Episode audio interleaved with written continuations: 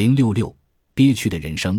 刘邦从公元前二百零九年起义反秦，到公元前二百零二年建立汉朝，在这八年时间里，均未提到刘肥的事迹。如果说刘肥出生于公元前二百二十年左右，那么在起兵之初，他应该还年少，所以一直在老家和吕雉、刘盈一起生活。此时曹氏英已去世，家庭事务由吕雉主持，刘肥只能唯命是从。包括刘邦起兵之前。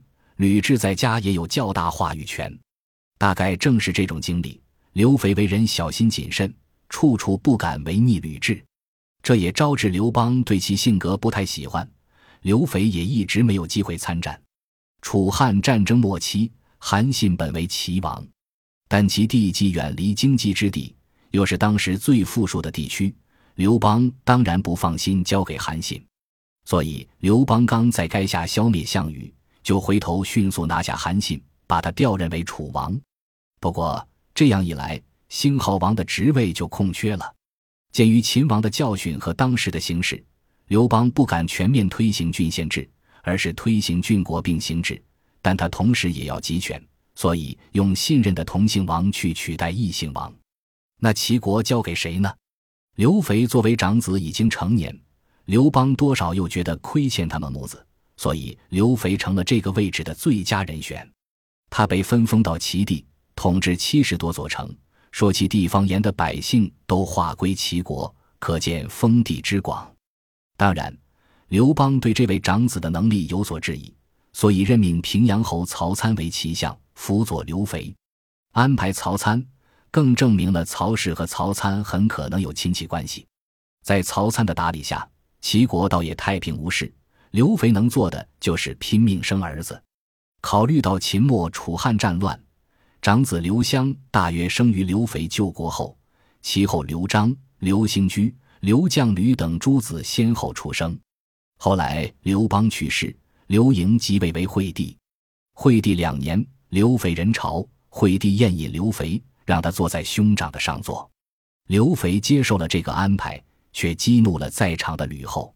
他认为刘肥没有君臣之礼，肯定还觊觎皇位，于是吕后让人倒了两杯毒酒，让刘肥献酒祝寿。刘肥站起来想端酒，惠帝心知肚明，也站起来端起另一杯酒。吕后见儿子从中作梗，只能打翻酒杯。刘肥见气氛不对，假借醉酒离去。回到齐邸后，让随行官员打听，听说酒水有毒。刘肥大吃一惊，心想自己这是要死啊！这时，他的手下献策：太后只生了皇帝和公主，现在齐国有七十多座城，公主的食邑却只有几个。您不如拿出一个郡献给太后，用来增加公主的食邑，这样太后必然高兴，大王你也就没有灾祸了。刘肥听从了，主动提出把城阳郡送给鲁元公主。更奇葩的是。刘肥居然还尊妹妹鲁元公主为齐国太后，这下吕后果然满意，在齐邸设宴送刘肥回国。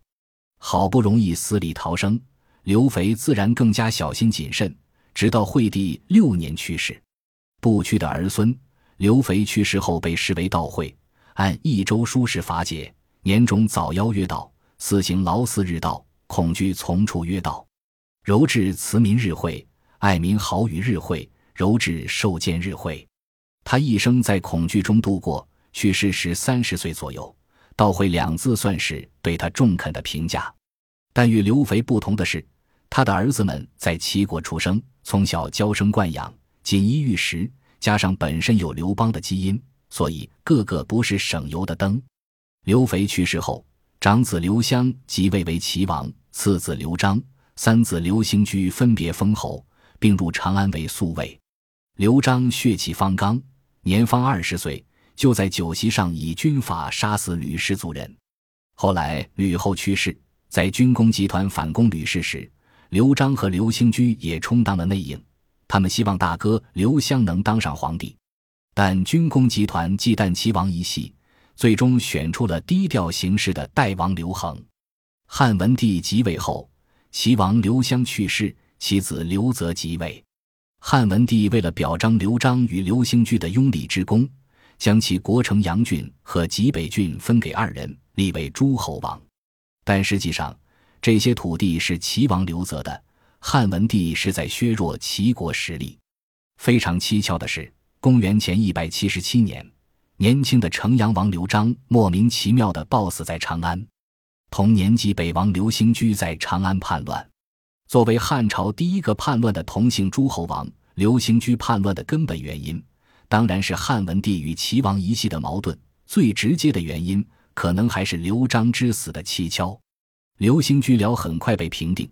汉文帝也进一步对齐国动刀，将刘肥在世的十个儿子刘霸君、刘宁国、刘信都、刘安、刘江驴、刘辟光、刘志、刘养、刘贤、刘雄渠封为诸侯。刘泽在位十四年，去世无子。汉文帝先将齐国收回，后又分封给刘江驴。刘江驴另外几位在世的弟弟刘辟光、刘志、刘养、刘贤。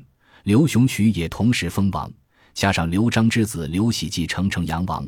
刘肥当年的齐国实际上已经被一分为七。